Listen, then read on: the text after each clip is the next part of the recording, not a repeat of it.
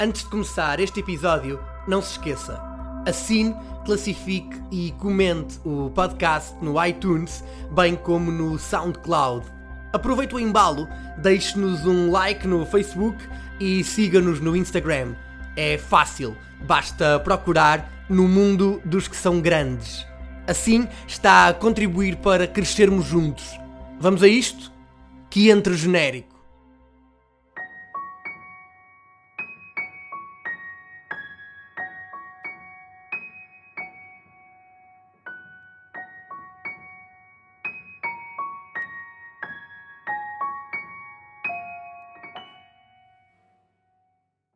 Em época e meia no comando técnico do Futebol Clube do Porto, Rulen Lopetegui trouxe consigo uma série de futebolistas espanhóis.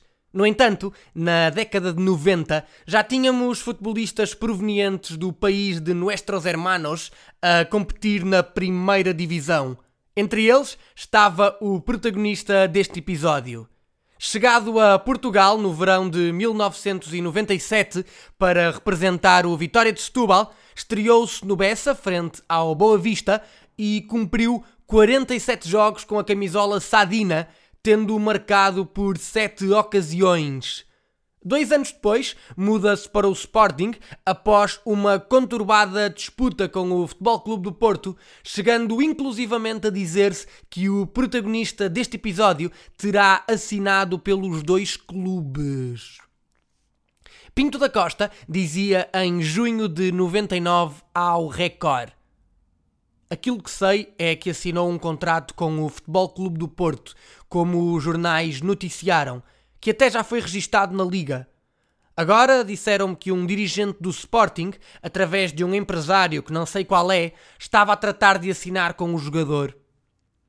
Acabou mesmo por rumar a Alvalade e sagrou-se campeão nacional logo na primeira temporada, tendo contribuído com 35 jogos em todas as competições e um golo frente aos Dragões Sandinenses nos quartos de final da Taça de Portugal.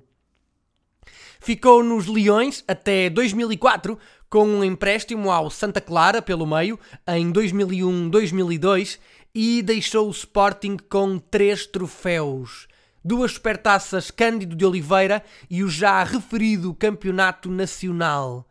No nosso país ainda vestiu mais duas camisolas. A do Boa Vista, em 2004-2005, e a da União de Leiria, em 2007-2008.